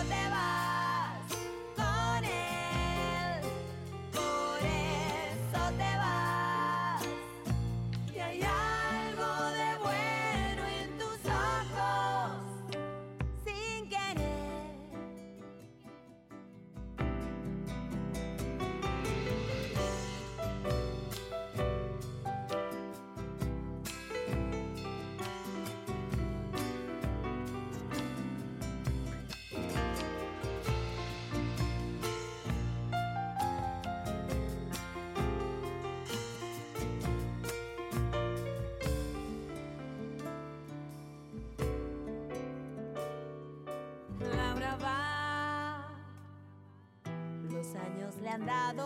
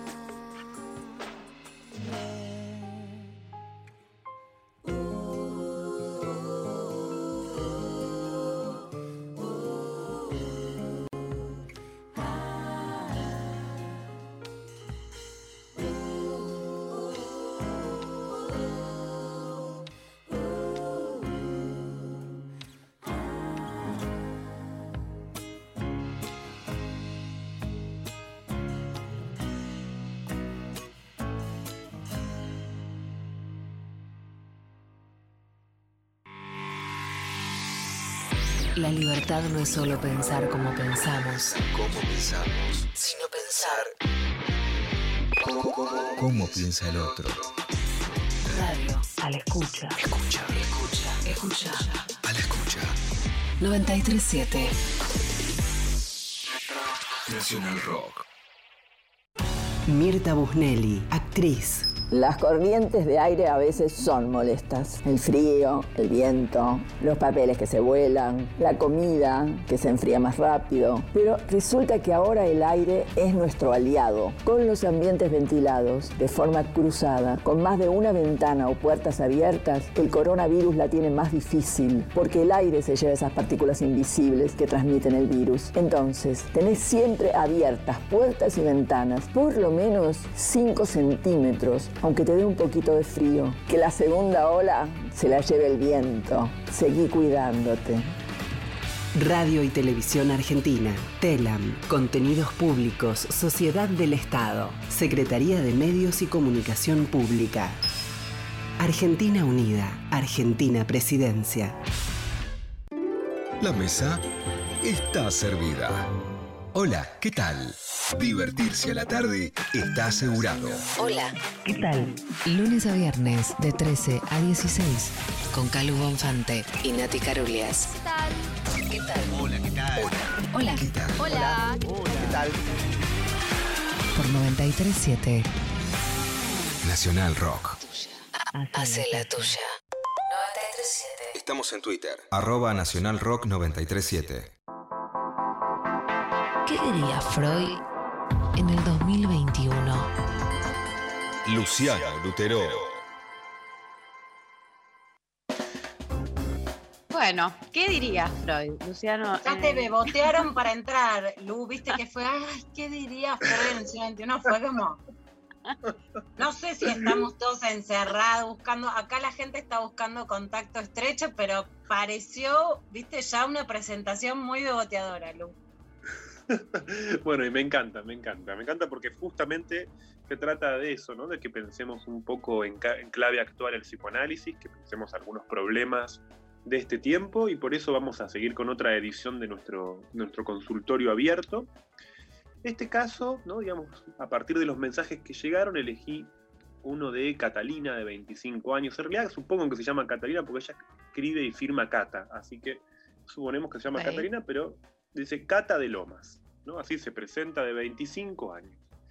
Y pensaba también que este es el, creo que es la, la cuarta columna que hacemos con textos escritos por mujeres, que son principalmente quienes escriben, entonces quiero hacer mu- mucho más enérgica la invitación a los varones a que escriban, ¿sí? Así que no, se achiquen, muchachos. No se ¿no? achiquen. Este, escriban también ustedes. Bueno, empezamos entonces, les leo el mensaje de, de Cata, 25 años de Lomas, ella Viste dice... que terminamos todos pidiendo sexteame, Lu. Sexteame el título del libro es porque es, o sea, dale, decime, viste, escribime. Estamos, al final terminamos todas, todos te, te arrastramos a lo mismo, que es que los varones escriban, che, ¿qué te pasa? No nos claven el visto acá en la Totalmente. sección. No, no me hagan ir a buscarlos. Eso. Bueno, Cata dice, no sé si separarme, necesito algunos tips para saber si sigo en una relación. Estoy en pareja hace cuatro años, es un tipo recopado, nos fuimos a vivir juntos y él me ayudó mucho para que yo terminara de estudiar. Pero no sé si es amor lo que siento con él, por él. Tampoco sé si podría separarme porque todavía no me dan los números. A veces me siento una guacha porque hablo con otros y antes eso no me pasaba. No sé si soy clara. Estoy confundida y me estalla la cabeza. Fin del mensaje. No. Y esta vez elegí este, este mensajito. A ver, María se agarra la cabeza. Un montón, no puedo creer que, que- que hay- son seis renglones menos, no puedo creer toda la información que hay condensada ahí. Le pasa mucho, ¿no? Está- le pasa mucho. En, en poquitos renglones le pasa un montón, y es cierto. Y por eso elegí este mensaje de Cata, porque creo que permite ver cómo a veces uno dice más de lo que cree que dice. Incluso hasta cuando uno escribe, como pasa en un mensaje de este estilo. Y de hecho esa es una premisa central del psicoanálisis, que es que se pueda escuchar, incluso en un texto, algo más que lo explícito. De hecho, yo confío en que le vamos a poder decir algo a Cata como respuesta a lo que sin duda yo no dejaría de llamar algo sintomático, un síntoma, eso que ella llama que le estalla la cabeza y la hace sentirse confundida. ¿no? Responde, ¿no? digamos, con un dolor en el cuerpo. ¿no? ¿Qué es el síntoma? Es un dolor, un dolor que en este caso es corporal. Y es un dolor que aparece para resolver un conflicto, no cualquier conflicto, sino que además es uno que nos implica de manera muy íntima y que solo nosotros podemos responder. En el caso de Cata me parece muy claro cómo su síntoma surge después de decir que se siente una guacha. Por ejemplo, no es raro que un síntoma sea una forma de autocastigo por una situación que no podemos resolver si pensamos que la única manera de hacerlo sería dañando a alguien.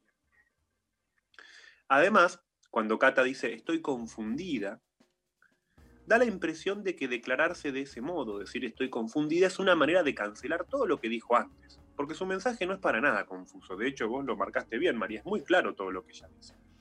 Solo que su confusión habla más de la percepción que ella tiene que de lo que dice. Y a mí esta distinción me parece que es importante, ¿no? Porque esta distinción entre lo que alguien dice y la actitud que tiene respecto de sus palabras, o sea, entre lo dicho y su manera de decir, es lo que en psicoanálisis llamamos sujeto o conflicto.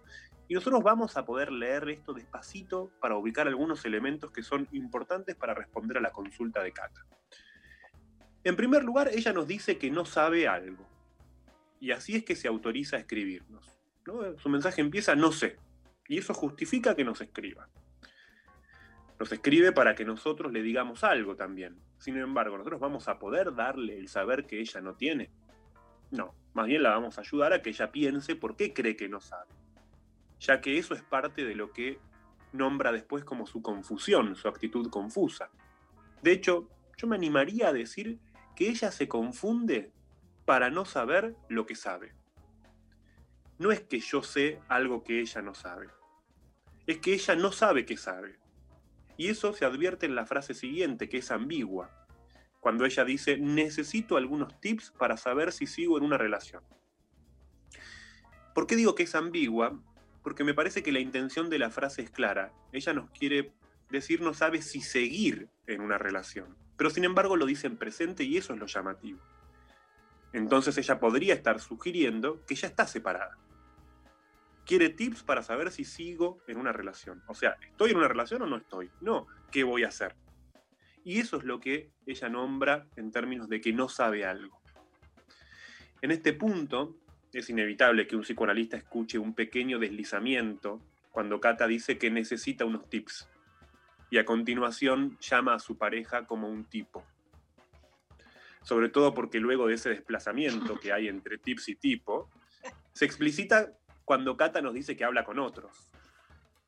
Claro. Por esta vía se entiende que la culpa no es un motivo moral, ¿no? La culpa que siente Cata no es una cuestión moral, sino que a ella ¿no? se le presenta en estos términos algo que tiene que ver con su deseo. y acá Exacto, cobra Lu, y valor. es en plural. No es un otro, no es que le gusta a otro. Necesita tips, tipos, otros, porque necesita como algo que, que le corresponda, me parece que más que una relación, su propia vibración deseante. Totalmente, totalmente. Y acá cobra valor que además ella dice o reconoce ¿no? que antes hablaba con otros tipos y eso no le, no le pasaba. Entonces esto muestra que no es una cuestión de ideales o de moralismo, sino que es de un impulso que a ella se le impone. Ella tiene miedo de lo que puede hacer y por eso prefiere la culpa moral y el autocastigo como un modo de evadirse del conflicto que entonces ya no es con su pareja, ¿no? digamos, sino que es consigo misma. Si ella lo piensa en la matriz, traición a otro, ¿no? Un tipo que me ayudó, qué sé yo, eso esto no se va a poder resolver de ninguna forma. Pero el punto es, no es con el otro solamente, sino que es en relación a, como decías vos, Lu, recién una vibración íntima. En el mensaje se da por sentado que Cata terminó sus estudios. Y yo me pregunto, ¿será esa la nueva circunstancia que le impone la aparición de un deseo nuevo? De hecho, me parece interesante que ella lleva al plano amoroso una modificación vital que se da en un plano más amplio. Tal vez porque, eso es lo que ella nos dice, su pareja se consolidó en términos que fueron cooperativos, se fueron a vivir juntos, él la apoyó para terminar de estudiar. Lo que sí me importa es que, independientemente de la posible separación de un vínculo, lo que me importa situar es que cuando Kate, y vuelvo a la frase del inicio, quiero saber si sigo, lo que me importa subrayar, dándole un nuevo sentido a esa frase, es que la cuestión no es si Kata se va a separar de la pareja con la que está. La cuestión es que Kata ya se separó de algo de sí misma. Ella ya no es la misma. Y creo que esta es la idea que se expresa en la única afirmación que se dice con certeza en todo su texto. En todo su texto ella dice, no sé, me, me confundo, pero hay una frase que está dicha de manera afirmativa y asertiva cierta y dice, no me dan los números. Yo estoy seguro de que esos números no tienen que ver con una cuestión económica solamente. Me pregunto si serán sus propios años y un cambio de relación entre una pareja que se dedicó a crecer y ahora la pregunta que aparece por el amor. Me pregunto si serán los años de una pareja y una forma tímida de preguntarse por otro tipo de espera. Nadie puede responder a esto más que Cata. Sí es claro que ella da por sentado que su pareja está, que el amor del otro es inamovible. A título estrictamente personal me gustaría proponer una pregunta que hubiera querido hacerle a Cata. Me preguntaría, ¿la conclusión de sus estudios llevó quizás a la pregunta en esa relación sobre la posibilidad de un hijo? Bueno, lo dejaría como una pregunta abierta a eso. Si no es el caso, no me importa. Porque igualmente lo que yo quiero ubicar es que la culpa de Cata, la culpa que Cata siente por su pareja, supone previamente algún tipo de deuda. De hecho, muchas veces un hijo, por eso pregunté por eso, es lo que viene al lugar de esa deuda que se genera en una relación. Hay parejas que, por ejemplo, no pueden separarse sin tener un hijo. Como que de alguna forma, casi como si necesitaran el hijo para poder separarse. Y esa deuda no es algo por algo material, sino que es por el amor recibido. Voy a proponer un, un escenario posible, que quizás no es el de Cata, pero sí que es común a muchos otros casos. Durante mucho tiempo, por ejemplo, una pareja se piensa en términos de un hijo a futuro. Y de hecho, ¿qué es lo que pasa? Llega el momento, digamos, sueñan con los hijos, piensan en los nombres, y de hecho llega el momento, puede ser que ese momento llegue con un embarazo no inesperado, que llegue de alguna otra forma, y cuando esa posibilidad se vuelve una chance real, ahí de repente uno de los dos dice, no, yo no quiero. Este es un momento tristísimo, tristísimo, porque toda una proyección de una relación se ve que no se va a poder convertir en algo real. Pero con un trabajo de elaboración se puede como descubrir que la culpa no es la única manera de tratar la deuda que se siente con el otro. ¿No? Quiero decir, Cata se siente muy culposa porque al mismo tiempo también siente mucha deuda con este tipo.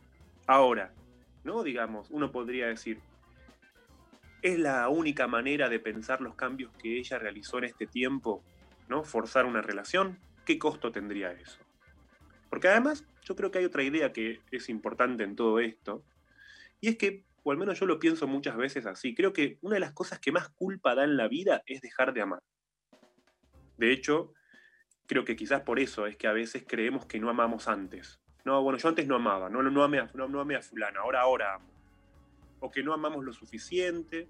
O así también es que muchas personas prefieren que sea el otro el que los deje, porque no pueden reconocer haber dejado de amar, entonces prefieren que el otro y hacen un montón de cosas para que el otro tome la decisión, la decisión de dejarlos.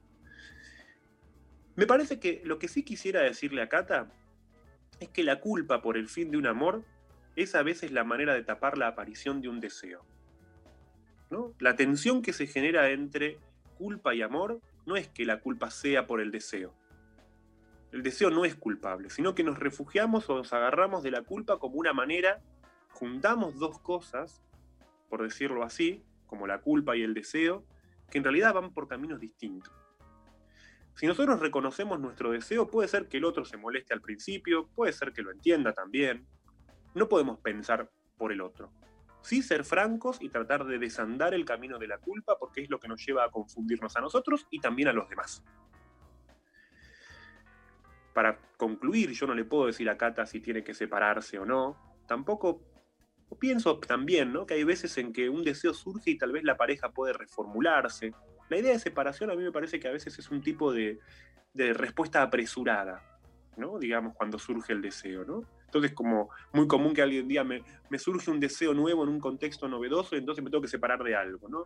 La separación principal es siempre respecto de uno mismo. Y la fantasía de separación en la pareja a veces es una manera de reprimir el deseo que nos transforma. De hecho, también están aquellos que piensan en separarse y cuanto más manija le dan a la fantasía de separación, sabemos que no lo van a hacer nunca.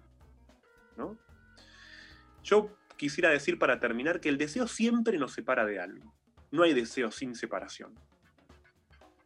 Pero principalmente, como dije antes, de lo que nos separa el deseo es de lo que éramos antes. Es una separación interna la del deseo. Bueno, espero que les sirvan a casa estas palabras, que sean un empuje Tremendo, para Lu. seguir. Yo te, te voy a compartir lo que yo escucho en Cata y en muchas mujeres. Si bien hay muchas mujeres, muchísimas, que se separan por propia voluntad, por la voluntad del otro, y que tienen mucho deseo de estar con alguien y que hay un gran conflicto con no encontrar pareja, entre las mujeres que están en pareja también escuchas una gran sensación de asfixia, que es la que yo escucho en, en lo que vos lees de Cata, ¿no? Por supuesto, ahí cuando dice no me cierran los números, hay un gran problema en que las mujeres ganemos menos, es de Lomas, o sea, es de un sector del conurbano que gana menos, y ahí para mí es importante que la teoría de género respalde que no es que es algo que le parece, pero que no es real, sino que las peores condiciones económicas de las mujeres en el conurbano son reales, pero ahí la arengo a que sea revendedora de abona, que haga lo que tenga que hacer, pero que levante la economía, porque cuanto más, cuanto más sienta que no se va porque no le dan los números, peor la va a pasar si se queda. O sea, no es solamente para poder irse, sino que si te sentís encerrada por la guita, no va a haber deseo eh, ahí. Y lo que sí creo que hay, eh, Lu, que lo hablamos mucho con vos, es un enorme desfasaje entre el deseo de mujeres y varones hoy. Entonces, las mujeres que tienen ganas de estudiar, etcétera, está buenísimo cuando un varón acompaña, pero es difícil acomodar ese deseo. Entonces, cuando están solas, las mujeres son más deseantes y buscan más a varones más esquivos. Y cuando están en pareja, las mujeres tienen un deseo que les desborda, que se queda chico en esa, en esa casa. Mm, Y ahí está bueno eso. para mí puede haber dos cosas. Una, si no aguantás, por supuesto, andate, no te quedes ahí como rehén de una situación. Y la otra es que aunque haya terminado de estudiar, siga buscando su propio deseo sin esperar que el otro sea el que le corresponde al deseo o que, o que el único camino para su propio deseo sea el sexual y afectivo. No lo quito, o sea, quiero decir, si te gustaron otros, querés probar, andá y hacelo y no te quedes porque no te da la guita pero a lo mejor terminó de estudiar y quiere mucho más. Y como el otro está más abajo en su deseo, no se lo banca y necesita canalizarlo o decir que es por un tema sexual y afectivo. Y a lo mejor es que quiere seguir estudiándose, tiene más aspiraciones, porque hoy las mujeres y las pibas están más arriba y esa energía no es solo de una diferencia sexual. Entonces, que a lo mejor el problema no es él, sino que vos querés seguir creciendo y seguila. No, Es no que te ahí está, eso, eso que decís está buenísimo, Lu. Primero las, las diferentes aristas que ubicaste, ¿no? Este, y luego en esta última arista, ¿no? Este punto que me parece que refleja lo que dice Cata de que está con un tipo que es piola por lo visto, ¿no? Entonces, y tener un conflicto y sentir que se deja de amar en una relación con alguien que es copado, ¿no? Este,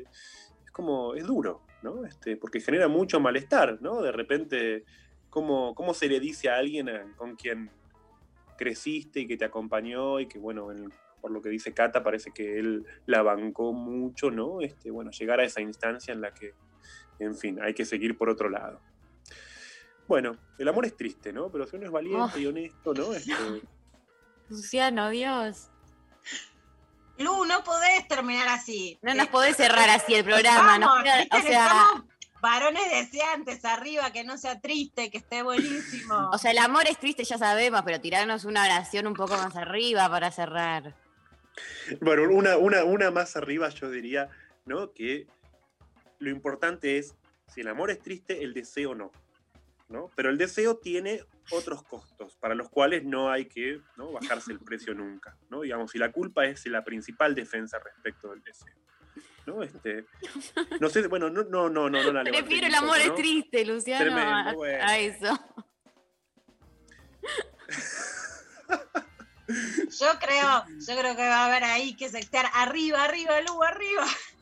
Bueno, vamos para arriba. recomendar la canción de Carlos Vives y Ricky Martin, que creo que es todo lo que necesitamos para esta fase Manaos. Me encantó Fase Manaos. Bueno, incentivo nuevamente a los muchachos a escribir. Este, para la próxima, por favor, muchachos, escriban, así tenemos una columna de varones. Les mando un beso a todos. Bueno, un beso enorme, Lu, gracias. Nos reencontramos. Eh, bueno, no, ya está, se terminó el programa. Gracias a, a- a todo el equipo, Sofi Cornell, Lali Rombolá, Pablo González, gracias Lula. Eh, hoy nos operaron. Tarán, tarán. El chino. El y chino y NASA. NASA. No, NASA y Josué. Bueno, Ah. un beso para allá también. Y mañana es viernes, tengo entendido. Entonces, eh, Lula, te despido hasta el lunes y mañana a, a pura joda, como todos los viernes. Ahí está, ¿cuándo me voy a hijo? Siempre igual. Pasa lo mismo. Se va Lula y nos descontrolamos. No, no. Vale, está bien. Olvídense de Manaos, olvídense de todo. No, cuídense todos, por favor, un montón. Nos vamos eh, hasta mañana escuchando Ainda Dúo en el Vendeval. Un beso a todos. Una palabra.